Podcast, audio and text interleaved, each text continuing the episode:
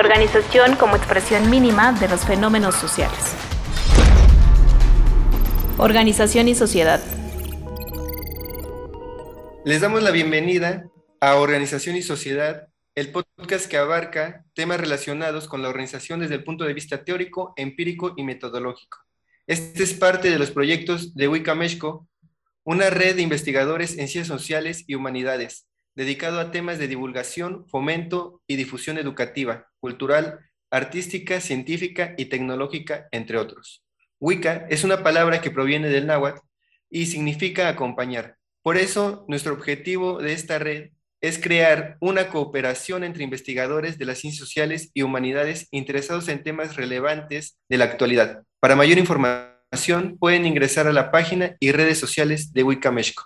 En este primer capítulo de nuestra segunda temporada del podcast hablaremos de las universidades y la educación superior como objeto de estudio. En este caso, entrevistaremos al especialista en este tema, quien es la doctora Angélica Buendía Espinosa, a quien le agradecemos mucho su presencia y haber aceptado esta contribución. Eh, ella es profesora investigadora titular C de tiempo completo en el Departamento de Producción Económica de la Unidad Xochimilco, de la Universidad Autónoma Metropolitana doctora en Ciencias Sociales del área de Sociedad y Educación y maestra en Economía y Gestión del Cambio Tecnológico. Es miembro del Sistema Nacional de Investigadores y ha colaborado como personal administrativo, profesora y funcionario académico en instituciones de educación superior, públicas y privadas, tales como la Universidad Autónoma de Chapingo, en la Universidad Tecnológica del Norte de Guanajuato, la Universidad del Valle de México, el Instituto Tecnológico de Estudios Superiores de Monterrey, la Universidad Iberoamericana y la Universidad Anáhuac. Sus líneas de investigación son procesos de institucionalización y cambio en la educación superior, análisis institucional del sistema universitario mexicano y estudios de análisis comparado de las políticas públicas en educación superior pública y privada. Eh, bueno, en sí, las universidades y la educación superior son un tema que puede analizarse desde diferentes puntos de vista. Y bueno, nuestra primera pregunta a nuestra invitada es, eh, bueno, ¿qué es lo que se ha investigado y cuáles son las disciplinas que se han abordado como objeto de estudio en la educación superior y a las universidades en México? Buenas noches, buenas tardes. Eh, primero quiero agradecerles por esta invitación, por esta consideración de invitarme a estar con ustedes, porque para mí todos los proyectos ah, como el que ustedes tienen hoy me parecen muy relevantes porque surgen precisamente de eh, pues quienes tienen intereses de investigación similares a los nuestros y quienes hemos conformado una comunidad académica científica interesada en diferentes temas que tienen que ver justamente con la eh, los problemas sociales, con la sociedad en general y con lo que cada día desde diferentes espacios vivimos.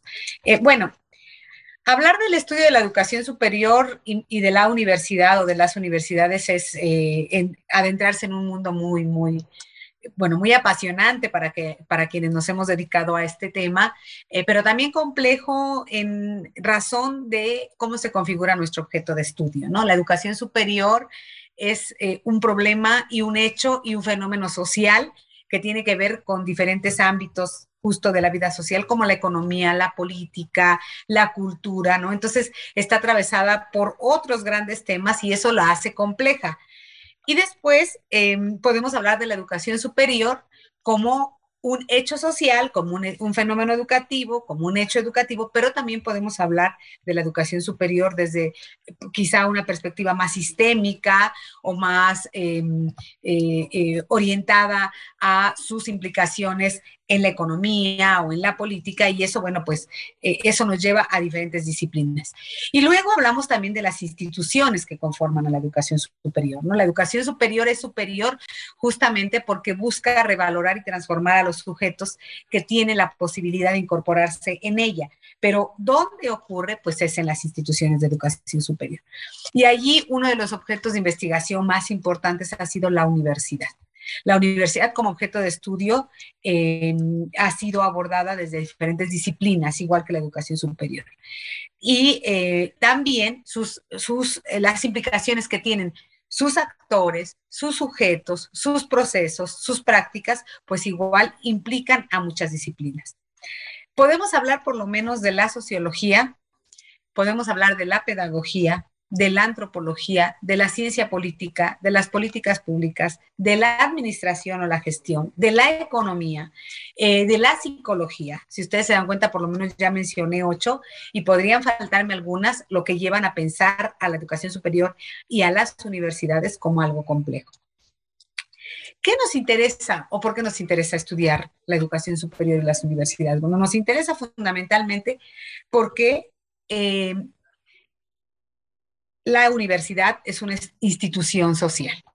Se ha discutido mucho a la universidad como organización y se estudia como organización. ¿Por qué? Porque es una organización. Algunos teóricos de la universidad dicen que la universidad es un, eh, una, un sistema flojamente acoplado o una anarquía organizada y cuando uno la vive, y ustedes que han estado en la universidad, porque además conviven en la universidad, pues se da cuenta que efectivamente, a veces no lo pensamos demasiado, ¿no? Vivimos diferentes procesos, diferentes prácticas, diferentes eventos en la universidad y eh, convivimos también con un problema quienes estudiamos la universidad, porque de pronto pareciera que solo por estar en la universidad uno sabe qué es la universidad y qué pasa en la universidad. Y entonces es muy común escuchar afirmaciones, eh, a veces sin ninguna fundamentación, eh, y decir yo sé qué es la universidad porque pues yo soy maestro o yo estudié en la universidad o yo hago algo en la universidad. Entonces yo, y si ustedes se dan, o, si ustedes eh, reflexionan un poco, se van a dar cuenta de que todo el mundo puede hablar de la universidad. Bueno, no, pues la universidad es un objeto de investigación que precisamente eh, tiene o es estudiada desde sus actores, desde sus procesos, sus instituciones, sus eh, prácticas, desde diferentes disciplinas. Particularmente yo he estudiado la universidad como organización. Y allí, por ejemplo, la sociología de la educación superior se vuelve muy relevante, la sociología de las organizaciones también se vuelve muy relevante y yo al menos también he tocado bastante la economía de la organización o de la educación superior. Y eso nos lleva a replantear una serie de hipótesis muy vastas sobre qué podemos o qué se ha investigado y cuáles son las disciplinas. Se ha investigado a los actores de la universidad, a los académicos, cómo se construyen eh, cómo se construyen, por ejemplo, las trayectorias del personal académico, cómo han afectado las políticas públicas en las trayectorias del personal académico, cómo es que se configuran las prácticas en la docencia, en la investigación del personal académico. También se ha estudiado a los estudiantes. Hay un libro clásico en México, por lo menos no en otros países, pero en México fue un clásico del doctor Adrián de Garay, que se llama Los estudiantes, los actores desconocidos, porque por mucho tiempo no se estudiaba a los estudiantes. Se asumía que los estudiantes estaban ahí para la educación superior o, o ahí para la universidad, ¿no? Pero este estudio del reconocimiento de los estudiantes llevó y generó grandes aportes para reconocer que es necesario implementar en las universidades eh, estrategias políticas que tienen que ver con el ingreso, con la permanencia y con la salida de los estudiantes, es decir, su trayectoria dentro de la universidad.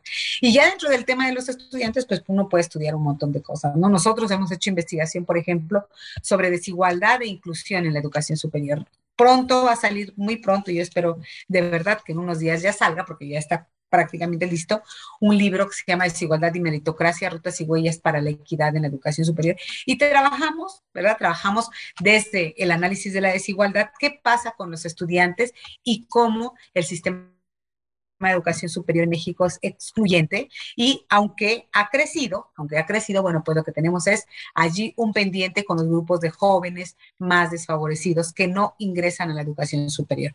Quienes asistimos a la educación superior o, o quienes pudimos además en momentos distintos del desarrollo del sistema de educación superior mexicano, sabemos, por ejemplo, hoy que tenemos un 40% de cobertura, pero quienes asisten a la universidad o la educación superior son jóvenes que provienen de los grupos socioeconómicos más favorecidos y muchos de nuestros jóvenes no ingresan. Entonces, los estudiantes, en, el caso de los actores, pues se ha estudiado a los académicos, se ha estudiado a los estudiantes y nosotros incursionamos eh, después, eh, por supuesto, ese tema se tocó antes, pero incursionamos muy fuerte y nuestra investigación ha tenido un impacto muy positivo en el estudio de los profesores temporales en la educación superior, ¿no? Se había estudiado a, los académicos entendidos como el personal de tiempo completo y nosotros, bueno, abrimos una brecha que se abrió antes, se abrió antes, no creo, no, no estoy diciendo que, que, yo la haya abierto, pero en el 2015 se recuperó el tema en una agenda de política pública y, y eh, era un tema que nosotros ya traíamos desde el 2013 analizando, qué pasaba con los profesores temporales. Y hoy es un tema, ¿no? Igual que el tema de la desigualdad y la inclusión, hoy es un tema. Nosotros lo empezamos a estudiar por ahí en el 2010 y en 2008 y después hemos tenido pues ya eh, alguna producción al respecto. Entonces, eso, bueno, pues coloca a los actores de la educación superior. Pero también otro actor que se ha estudiado, por ejemplo, u otro tema que se ha estudiado y que se relaciona con los actores es el gobierno universitario, ¿no? Y ahí la ciencia política, la política pública otra vez, la sociología, el poder, el estudio del poder juega mucho. ¿Cómo se define el gobierno universitario? ¿Qué fuerzas, qué relaciones de poder, qué dinámicas, qué lógicas políticas conducen, por ejemplo, a la al, al, nombramiento de quienes dirigen la universidad, a eh, los cambios en quienes dirigen la universidad. Entonces, esos procesos son muy, muy interesantes. Ustedes saben que yo acabo de pasar por uno y ahora quiero estudiarlo con profundidad porque es, entrar al terreno de lo empírico, bueno, te lleva, te lleva eh, nuevamente a reflexionar teóricamente qué pasa, ¿no? Y bueno, lógicamente que eh, siempre tenemos nosotros un referente empírico. Hay eh, teoría muy sólida para estudiar en la universidad, pero en general, bueno, nosotros, la investigación que yo hago tiene que ver con tocar un referente empírico, ¿no? Igualmente el estudio de las políticas públicas, el tema de la calidad para la educación superior, el financiamiento, la internacionalización, etcétera, son temas que se abordan desde la política pública, desde la sociología y los temas que tienen que ver con el aprendizaje, los procesos de enseñanza-aprendizaje, para no extenderme más, en relación a eh, la importancia que tiene la pedagogía, ¿no? Y que a veces en la universidad es muy despreciada, ¿no? Porque nosotros todos decimos somos profesores, somos este, expertos en economía, en administración, en matemáticas, en biología, pero tenemos todavía muchos problemas en términos de formación docente y eso es un área de la pedagogía de la eh, muy fuerte en donde la pedagogía ha, hecho avances importantes eh, en, en, términos de los procesos de enseñanza-aprendizaje que van desde el diseño curricular hasta las prácticas y estudiamos al sistema como tal. ¿Desde dónde? Desde la multidisciplina y desde la interdisciplina. No es posible estudiar un fenómeno como la educación superior y la universidad pensando solamente en una disciplina o en un campo disciplinario. Eh, y eso obliga al estudioso de la universidad y de la educación superior a mantenerse muy actualizado. No, no, no nos podemos dar el lujo de, de no estar estudiando constantemente. Hasta ahí me quedaré. Organización y sociedad. Muy bien, muchas gracias. Eh, la, la, siguiente pregunta sería, en su experiencia estudiando y participando en distintas universidades, ¿qué problemáticas identifica, semejanzas, diferencias entre estas instituciones, especialmente respecto a su entendido como organización? Eh, bueno, esa pregunta es bien interesante. Yo he tenido oportunidad, sí, de trabajar con distintas eh, universidades eh, y también otro tipo de instituciones de educación superior. Trabajo mucho con las escuelas normales, he trabajado con algunos institutos tecnológicos, he trabajado con universidades tecnológicas, trabajé en mis, en mis, en mi inicio, en el, inicio de mi carrera profesional y académica en universidades tecnológicas, ¿no? bueno, primero, hay diferentes tipos de instituciones. Hay una tipología muy clásica que hizo el doctor Rubio hace varios años, ¿no? Por ahí en los noventas, y en México tenemos una diversidad de instituciones de educación superior eh, que por lo menos nominalmente las hace diferentes. Pero ahora vamos a ir a, lo que me preguntan. Eh, tenemos universidades públicas autónomas, federales, autónomas estatales, de apoyo solidario, institutos tecnológicos, universidades politécnicas, universidades eh, tecnológicas interculturales y universidades privadas y centros de investigación, ¿no? Entonces, esta diversidad pues hace que tengan algunas similitudes. Por ejemplo, una similitud importante es cuando uno las ubica o, las, o hace una tipología en función del tipo de financiamiento. Entonces uno las encuentra públicas y privadas. Y ahí, con lo que yo les decía hace un momento, con sus lógicas, sus actores, sus procesos, sus prácticas, entonces uno encuentra diferencias entre las universidades, entre el sector público y el sector privado como organización. Una fundamental, otra vez, es la forma de gobierno, porque en una universidad privada, eh, los dueños, la junta de socios, la asamblea, como se llame, eligen, por ejemplo, a quiénes van a ser. Son estructuras muy verticales, quiénes van a estar en los puestos, qué van a hacer, deciden cuándo la gente está, cuándo no está, cuándo, se, cuándo la, la despiden, cuándo no, eh, deciden prácticamente todo en una, forma muy vertical. En el sector público, entonces, la diferencia es que en general se tiende más a una distribución del poder y de las decisiones mucho más horizontal y entonces juega mucho lo colegiado. Entonces nosotros prácticamente todo lo que hacemos pasa por proceso colegiado. Una primera diferencia, las formas de gobierno y los procesos de toma de decisiones, que estudiarlos también es súper interesante, ¿no? Ahí ya tenemos una diferencia. Después tenemos ya dentro de cada sector, pues tenemos eh, otras, otras cosas también que las hacen diferentes, pero si nos vamos al sector público, por ejemplo, tiene que ver con las funciones que cada universidad eh, y que cada institución cumple. Las universidades autónomas públicas, y que tenemos una en cada entidad, y en Chihuahua tenemos dos, la Ciudad Juárez y la Autónoma de Chihuahua, por ejemplo, eh, están en sus leyes orgánicas la autonomía como una, eh, un asunto fundamental en el desarrollo y después que además están obligadas a hacer docencia, investigación, difusión y extensión de la cultura, ¿no? Y eso también las hace diferentes. La autonomía, por ejemplo, implica que se autogobiernan, que definen sus procesos, que definen su oferta educativa, etcétera, ¿no? Tal, cual la autonomía entendida como se concibió desde el 2000, perdón, desde 1918 en el movimiento de la reforma de Córdoba en Argentina, que justo dio pauta a la autonomía. Y eso las hace diferentes, por ejemplo, de los institutos tecnológicos, donde el nombramiento de sus directores o de sus, eh, de sus directivos es a cargo de los gobiernos, ¿no? Eh, y eso es una forma de gobierno. Y en las otras también, las politécnicas, las interculturales, tienen esa misma forma de gobierno más, digamos, más vertical. Después viene el tipo de financiamiento, decíamos, pues em, en algunas es público, en otra, eh, perdón, público federal, solamente en otras federal y estatal. Y ya al interior de cómo se organizan, lo que ha pasado es que varias eh, tenemos como una cosa, ustedes no sé si han leído el nuevo institucionalismo sociológico, pero tenemos una suerte de isomorfismos, ¿no? Entonces, ¿cuál es el referente en las universidades públicas como organizaciones? Es la UNAM. Y entonces casi todo el mundo se quiere parecer a la UNAM.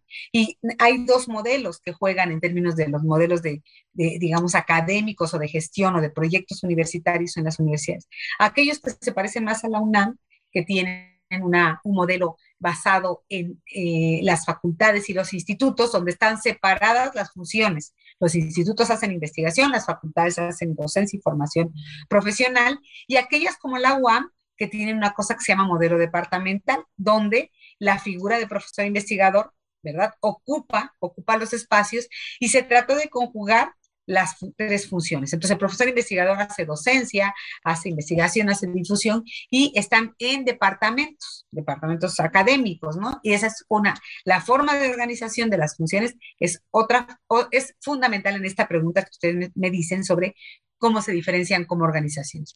A partir de esos dos grandes modelos, que además tienen su origen en la Universidad Napoleónica y en la Universidad Humboldtiana, ¿no? que luego se hizo un híbrido en la Universidad Norteamericana, Todas las demás universidades e instituciones de educación superior siguen alguno de esos o siguieron en, función de en qué momento se fundaron. Entonces, algunas que se fundaron, por ejemplo, nosotros en la UAM en el 74, después varias imitaron a la UAM en este modelo departamental organizativo, ¿no? Otras que se fundaron antes, pues copiaron más el modelo de la UNAM de facultades e institutos. Y otras hicieron unos híbridos que, bueno, eh, son muy interesantes también cuando uno las analiza como organización. Entonces, esas son como las grandes diferencias en términos de organización. Y ya dentro, bueno, pues lo que uno ve, les digo, son muchas lógicas eh, políticas, académicas, y el reconocimiento de que las universidades son arenas académicas y políticas. Y eso es bueno o malo, a veces depende que estemos nosotros estudiando, ¿no? Si nosotros de pronto o estemos haciendo, si nosotros de pronto queremos, por ejemplo, en la universidad avanzar en el diseño y en la adecuación de un plan de estudios, pues lo que vamos a ver es que pesa más, algunas lógicas pesan más que otras en determinados procesos. Y ahí las lógicas políticas pesan tanto que lo que hacen es precisamente que esos procesos se detengan. Y siempre vemos, no, pues el plan de estudios de tal carrera es de 1987, ¿no? Y estamos en el 2021. No quiere decir que los planes no se actualicen en términos informales, como pasa en todas las organizaciones, pero la formalización de ciertos procesos pasa por, más por las arenas políticas por las arenas académicas, ¿no? Entonces, eh, digo, yo resumiría como en ese sentido los dos grandes modelos que han privado en la educación superior en términos de organización de las instituciones, particularmente las universidades, y después estos procesos isomórficos de quererte parecer a a pesar de que seas diferente, ¿no? Entonces uno dice, Eduardo Ibarra decía, el espejo de la excelencia es aquel en el que nos queremos ver y todos queremos, al que aspiramos. Entonces todos aspiramos a parecernos mucho a la UNAM, a ser el referente, a ser, y a veces en ese parecernos, como nos pasa en términos, en diferentes ámbitos, queremos parecer algo, nos puede perder y podemos perder nuestra propia identidad. Organización y sociedad. Sí, claro. Bueno, aquí lo, que podemos observar aquí es que existe como un gran espectro para poder definir la, la universidad como una organización, ¿no? Y como nos ha mencionado, pues existen diferentes formas de, de entenderla, ¿no? diferentes disciplinas, incluso eh, como esta diferenciación que nos hacía entre lo que es la universidad pública y la universidad privada, pero al mismo tiempo como incluso la universidad pública tiene otras formas de eh, visualizarse, dividirse y las diferentes lógicas que la cruzan, ¿no? Entonces, aquí ya vemos en sí que la universidad es un ente complejo, eh, que es, eh, como nos ha dicho, una anarquía incluso organizada, como se ha mencionado. Pero, ¿qué es lo que ha pasado, por ejemplo, a raíz de, de la pandemia? ¿Cuáles han sido estos principales cambios, incluso a nivel organizacional, que han sufrido este tipo, estas organizaciones educativas? Bueno, eh, definitivamente la pandemia es un gran punto de inflexión. Hace rato estaba en una reunión eh, debatiendo si en un plan de un programa de estudio eh, metíamos un texto sobre la pandemia y alguien decía, bueno, es una coyuntura. No, para mí no es. Para los estudiosos de la educación superior y de la universidad, la pandemia, esta pandemia que nos llevó, ¿no? A una transición obligada al uso o a la incorporación de tecnologías digitales en las funciones que realizamos. Me parece que no es coyuntural y que sí, sí va a significar cambios importantes. Pero me voy a referir precisamente a qué cambios son. Bueno, lo primero es eso. Tuvimos que repensarnos, ¿no? recrearnos, porque la pandemia significó un rompimiento con un paradigma para muchas instituciones de lo que significa la educación presencial. La UAM, por ejemplo, la UAM nunca fue pensada Ah, hay experiencias, sí, ¿no? Perdón, hay universidades que ya tenían experiencias en materia de educación virtual. La UDG, la propia UNAM con su sistema abierto, eh, otras, bueno, tenemos el proyecto, el gran proyecto de la CEP sobre universidad a distancia, eh, todo eso, todo eso, eh, digamos, de alguna manera había experiencias, pero en general las instituciones no no estábamos más que en procesos de incorporación de tecnologías digitales no sistemáticos, yo diría, más dejados a la decisión de los actores, es decir, si yo, yo eh, doy clases, si yo más o menos estoy apropiada con el uso de tecnologías, pues usaba algún tipo de, ¿no? Con, con mis estudiantes.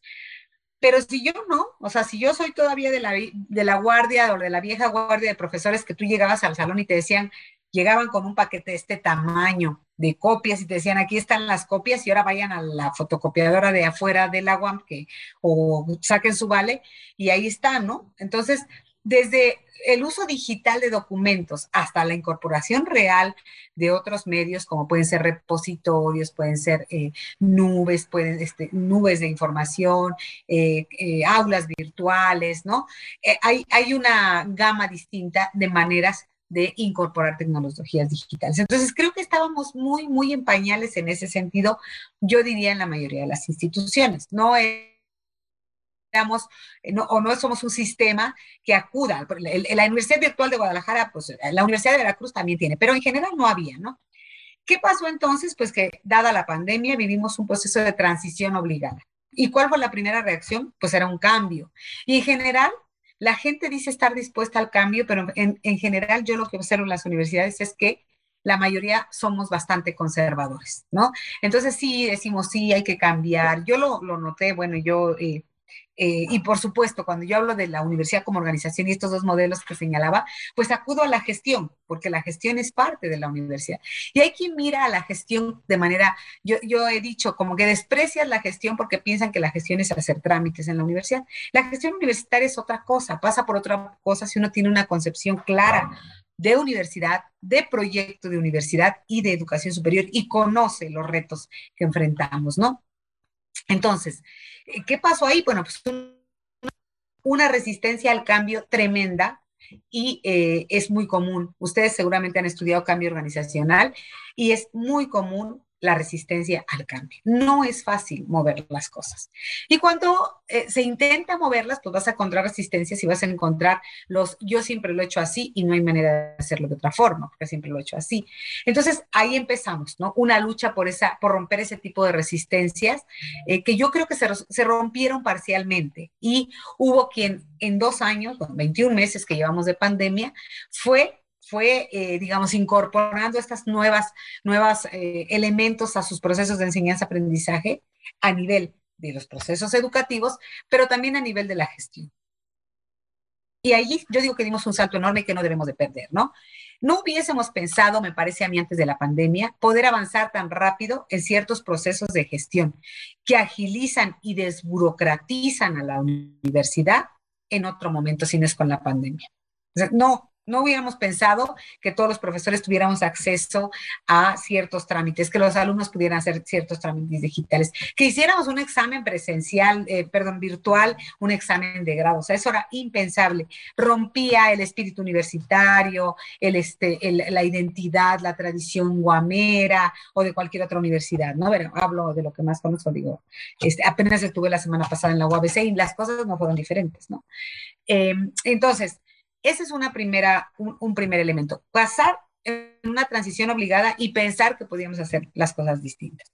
Después, ¿qué también ha significado la pandemia en términos de cambio? Bueno, reconocer una cosa que nosotros hemos peleado mucho, digo peleado literal, ¿eh? porque, porque de verdad es muy difícil y es una batalla, dar, por ejemplo, con los profesores, y que es reconocer que en las aulas había estudiantes desiguales. Nosotros hemos trabajado mucho el tema y era Em, al principio, yo me recuerdo las primeras reuniones con el departamento que este era, no, o sea, no se imaginaban, cuando yo les dije hay que aplicarle una encuesta a cada grupo, donde veamos si los estudiantes tienen un dispositivo propio, si tienen un espacio para estudiar, si trabajan, a qué hora trabajan, este, si les cambió, si tienen un enfermo de COVID en la casa, si están cuidando, si están haciendo labores otras. No se les había ocurrido, porque pensamos que era trasladar mi aula presencial, ¿no? A la virtual y entonces, bueno, pues los estudiantes ahí tienen que estar.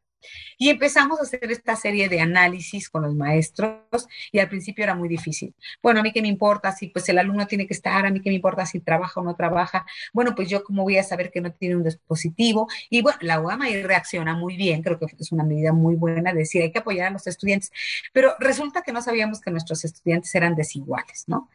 Y eso ocurría también en la presencialidad, pero no nos habíamos dado cuenta o no nos queríamos dar cuenta de reconocer esa diferencia en las aulas. Yo lo trabajé mucho, lo vi mucho con los profesores, sobre todo los que daban matemáticas, con una necesidad de que yo les decía, a ver, maestro, tienes que aprender a reconocer un aula en el aula las diferencias. No, a mí no, o sea, no aprenden, los que estudian matemáticas no saben, o sea, una cosa que te, que, te muestra que nos falta mucho como docentes en términos de saber, de conocer y de informarnos de qué pasa o qué está pasando con los jóvenes, ¿no?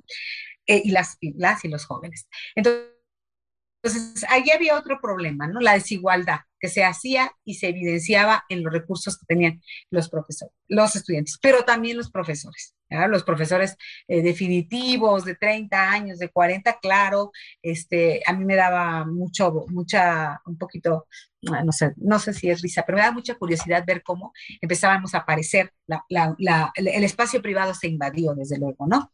Pero empezábamos a ver aparecer las, las uh, los estudios de los profesores así repletos de libros y, nunca pensamos que había otros colegas que probablemente no tenían las mismas condiciones para estar impartiendo la docencia. Sobre todo, otra vez me refiero a lo que nosotros habíamos hecho con los profesores temporales.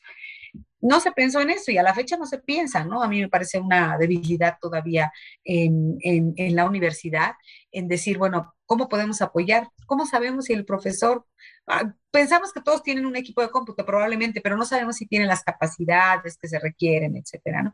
Y ahí hubo otro cambio. Hubo otro cambio importante también en la manera en cómo nos comunicamos, ¿no? Eh, se rompieron muchas barreras a la comunicación, pero también me parece a mí que se afectó mucho la comunicación en términos de lo que entendíamos unos y otros, y que se rompió de pronto la relación, ¿no? Las relaciones que construíamos físicamente, eh, y bueno, pues que eso ha tenido sus costos, sus costos en términos de la cohesión de la comunidad universitaria. Después también vimos cómo eh, las universidades se dieron cuenta de que había que reparar o que había que trabajar e invertir mucho en la tecnología que teníamos para pensar en el regreso. Hoy estamos hablando del regreso y de pronto pues nos damos cuenta de que nos faltaba infraestructura, de que nos faltaba equipo, ¿no? De que nos faltaba y bueno, pues hoy estamos viendo. Pero otra vez yo digo, ya lo veíamos, ¿no? Ya lo teníamos, solo que, bueno, pues resultó que, que la, la, la, pandemia lo visibiliza. Entonces, ¿qué efectos tuvimos de la pandemia? Tuvimos efectos a nivel del sistema, una transgresión al sistema, ¿no? Una recreación del sistema de educación superior en el mundo, en todos los países, pero en México particularmente. El ANUYE saca una iniciativa de cómo, cómo están haciendo las acciones de continuidad para la docencia. Cada quien está respondiendo como puede, y ¿no? Tuvimos un rompimiento también a nivel de cada institución a partir de su historia, de su trayectoria, ¿no? Y también fue diferente. En Azcapotzalco, por ejemplo, en la UAM ya había experiencias, en Xochimilco una que otra, entonces fue diferente. Después, eh, a nivel de los estudiantes, esto, y se suma a ello, yo estuve en la evaluación del PER, ¿no? del proyecto, y se sumaba también el rezago educativo y la valoración de los estudiantes. Los estudiantes dijeron que no estaban aprendiendo. Y ese rezago educativo lo vamos a arrastrar por muchas generaciones, porque a nosotros nos van a llegar muchas generaciones de estudiantes, ¿no? Entonces ahí teníamos otro pendiente. Y, eh, por supuesto, los cambios que ocurrieron a nivel de la gestión y también a nivel del personal académico. Nos dimos cuenta que muchos, si no es que, miren, cuando nosotros hacíamos la pregunta en la evaluación del PERDE, ¿qué experiencia previa ha tenido en la educación remota? El 85% del personal académico no había tenido una experiencia. Entonces, ustedes se pueden imaginar, o sea, yo, nosotros hicimos en el Departamento de Producción Económica, cada trimestre, que acaba el trimestre, hacíamos unas cosas que se llaman conversatorios, con la PER para aludir al programa, y hacíamos, pues, discusiones entre nosotros eh, para aprender, para ver cómo, le estabas haciendo tú, cómo le hago yo, y tratar de, a través de la discusión de pares, generar mejores estrategias de enseñanza, aprendizaje y de evaluación. Que eh, definitivamente ya no podían ser las mismas en la transición. Creo que esos fueron los grandes cambios y reitero, en la gestión, valiosísimos se eh, minimizaron algunos trámites, se digitalizaron otros, eh, y creo que eso ha ayudado a la universidad y creo que no lo debemos de perder aunque regresemos a la, regresemos a la presencialidad. Bueno, aquí me gustaría agregar otra pregunta. Eh, bueno, tomando en cuenta esto que nos comentó y sabiendo como su experiencia tanto teórica como práctica dentro de las universidades y con los temas de investigación, ¿cuáles cree que podrían ser las betas de estudio o líneas de investigación a seguir, tomando en cuenta eh, pues la, situación que actualmente estamos viviendo? ¿Qué es lo que se podría estudiar o se debería de estudiar? Mm, bueno, yo, yo creo que en todos los campos científicos hay, hay temas, ¿no? Particularmente en este de la universidad, eh, yo creo que tenemos que darle un seguimiento puntual al tema de las trayectorias de los estudiantes y el rezago educativo. Eso va a ser muy importante. ¿Y qué vamos a hacer las instituciones para, para contender con ese rezago? ¿no? Porque eh, yo creo, sigo pensando que no estamos haciendo nada. O sea, estamos, estamos, continuamos con las actividades, pero no hemos valorado ese rezago no lo hemos valorado y no estamos haciendo nada para ver cómo vamos a paliarlo. El otro gran tema es cómo nos vamos a vincular como universidades, hay que estudiar cómo nos vamos a vincular con los otros niveles educativos. Porque imagínense ustedes los niños que empezaron la primaria en, este, en esta modalidad, dentro de qué son seis y tres, nueve, dentro de 12 años los vamos a recibir nosotros, ¿no? La, la, última generación que empezó. Y allí, por ejemplo, tenemos muy poca vinculación con la educación media superior, ¿no? Pareciera que cuando llegan a la universidad no, no hay historia detrás. Allí también hay un gran campo de estudio. El otro tema es también eh, el asunto de los académicos. O sea, tenemos que seguir trabajando en la investigación sobre los académicos porque no tenemos resuelto, ya lo vimos, el tema de la formación docente, tampoco tenemos resuelto el tema de los profesores temporales, es un gran tema en México. Ahorita es, yo diría, el tema de la, del acceso a la educación superior y el tema de los profesores temporales son básicos. Por supuesto que tenemos enfrente el gran reto del financiamiento. Ese podríamos decir, ¿qué le estudias? Bueno, lo que tenemos que hacer es mucha reflexión sobre hacia dónde va a ir la política pública para orientar a la educación superior en este país, que si bien hay una nueva ley de educación superior y hay un programa sectorial, aún no tenemos claro, y además no es fácil, no, es, no estoy haciendo una crítica vana al gobierno, no, lo que estoy diciendo es que tenemos que abonar y estudiar y contribuir con lo que nosotros hacemos para avanzar en la construcción de eh, los pendientes que tenemos y que señala la propia ley. Inclusión, calidad de la educación superior, vínculo con la sociedad. ¿Qué tanto nosotros realmente estamos respondiendo a los problemas realmente relevantes para nuestros entornos? De pronto planteamos unos proyectos así de voy a descubrir, no sé, en el mundo, cuando tenemos realmente problemáticas muy cercanas, en nuestros entornos más cercanos. ¿Qué está haciendo, por ejemplo, cada unidad de la UAM en relación a su entorno? A su contexto más cercano y después qué está aportando, ¿no? Y después cómo estamos contribuyendo precisamente a todos los problemas que tenemos. O sea, ¿qué está haciendo? Realmente ahora eh, eh, que hemos reflexionado mucho en este, en este tiempo sobre qué estamos haciendo, por ejemplo, con el tema ambiental. Si realmente tenemos proyectos transversales, sólidos, que, no dispersen recursos y que estemos contribuyendo al estudio de, la, de, lo, de, lo, ambiental, ¿no? Y lo otro es el estudio del mercado de trabajo de los jóvenes y cómo lo van a enfrentar. Porque es, o sea, nosotros dijimos, ya, ah, ya terminaron, hicimos la fiesta de graduación en, este, por Zoom, la ceremonia, pero ¿qué, estamos, ¿qué sabemos de cómo se van a insertar estos jóvenes a los mercados laborales y cómo se están comportando? Y si la vieja promesa de movilidad social y económica de la educación superior sigue vigente en los jóvenes hoy. O sea, que tenemos que regresar a reconceptualizar, por ejemplo, que estamos entendiendo por movilidad y si la educación superior genera esa movilidad o si definitivamente ha dejado de ser un incentivo para los y los jóvenes, no solo para aprender y conocer, sino principalmente para moverse, ¿no? Apenas tuvimos un evento sobre emprendimiento y yo escuchaba con atención las reflexiones y, y, de pronto seguimos nosotros anclados en la idea de que no, es que hay que, hay que seguir este, enseñándole a los chicos la administración, por ejemplo, ¿no? La economía y no, y la responsabilidad. Sí, pero yo veo y escuchaba a los jóvenes y los jóvenes decían, es que nosotros sí queremos emprender, sí queremos hacer otras cosas distintas. Eso tampoco lo estamos estudiando, ¿no? Entonces, pues tendríamos que, seguir dándole, dándole a esos temas y bueno, a otros muchos. La educación superior si algo tiene la universidad, como otros temas, ¿no? Es que eh, pues hay un montón de procesos y de prácticas que tienen que ser analizadas y que de pronto pensamos que ya se resolvieron y cuando vemos los resultados, pues no. O sea, hoy, hoy mismo, si ustedes se meten a ver los resultados de investigación que tenemos, pues estamos en la UAM, por lo menos estamos a punto de cumplir 50 años y lo que vemos es, por ejemplo, la participación en el Sistema Nacional de Investigadores va para abajo, no va para arriba. ¿Qué significa eso? Se asocia, por ejemplo, con la edad de los profesores, con el recambio generacional, con las jubilaciones, ¿no? Tenemos mucha investigación. Ahora necesitamos intervenir. Cada quien lo hará a su manera, pero necesitamos seguir investigando y promoviendo la discusión, pero muy argumentada. O sea, yo les digo, reitero, nuestro objeto de investigación tiene ese problema Manuel Gilca, a quien yo quiero mucho, que tenemos una relación extraordinaria, decía, Angélica, nuestro problema, una, eh, frente a unas copas de vino, como dice la canción, nuestro problema es que todo el mundo piensa, sabe, piensa que sabe de educación superior.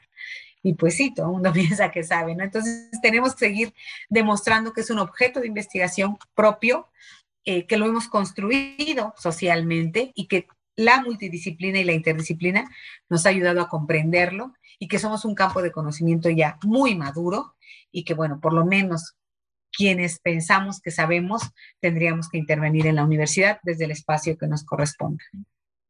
Bien, pues muchísimas gracias, doctora. La verdad es que ha sido esto algo realmente enriquecedor, eh, motivante escuchar que hay personas que están estudiando la universidad, que están gestionando en la universidad y que tienen esta perspectiva de buscar eh, reducir estas brechas de desigualdad en los estudiantes, en los profesores, es sumamente importante y muy, muy eh, eh, motivante también.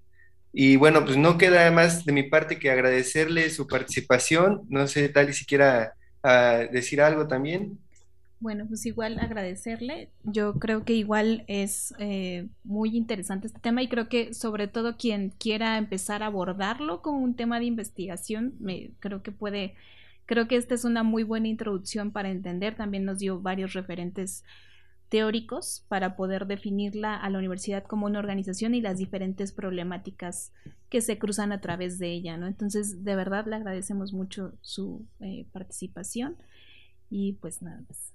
Gracias, al contrario, muchas gracias por la invitación y siempre es un gusto compartir con ustedes y por supuesto si hay interesados, siempre estoy abierta. Eh, ahí están, tienen mis contactos, tienen mi correo a poder colaborar con ustedes. Muchas gracias. Sí, muchas gracias. Buenas noches. Buenas noches. Buenas, noches. Hasta luego. Hasta luego. La organización como expresión mínima de los fenómenos sociales. Organización y sociedad.